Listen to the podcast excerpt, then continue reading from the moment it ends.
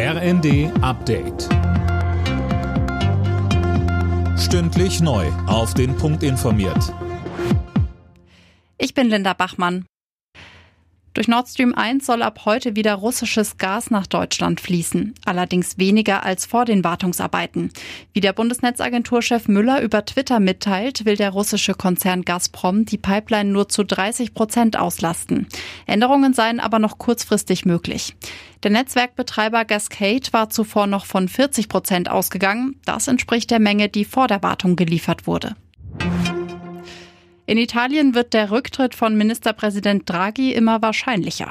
Max Linden und das, obwohl er die Vertrauensabstimmung im Senat deutlich gewonnen hat. Ja, das schon, aber drei Parteien der Regierungskoalition haben nicht mit abgestimmt. Und zwar die konservative Forza Italia, die rechte Lega und die Fünf-Sterne-Bewegung. In seiner Parlamentsansprache hatte Draghi zuvor aber deutlich gemacht, dass er nur im Amt bleibt, wenn ihn seine Partner auch unterstützen. Damit gilt es als wahrscheinlich, dass Draghi erneut seinen Rücktritt bei Staatspräsident Mattarella anbietet. Bundesarbeitsminister Heil hat die Details für das geplante Bürgergeld vorgestellt. So sollen Arbeitslose unter anderem mehr von ihrem eigenen Vermögen behalten dürfen, und zwar bis zu 60.000 Euro in den ersten zwei Jahren.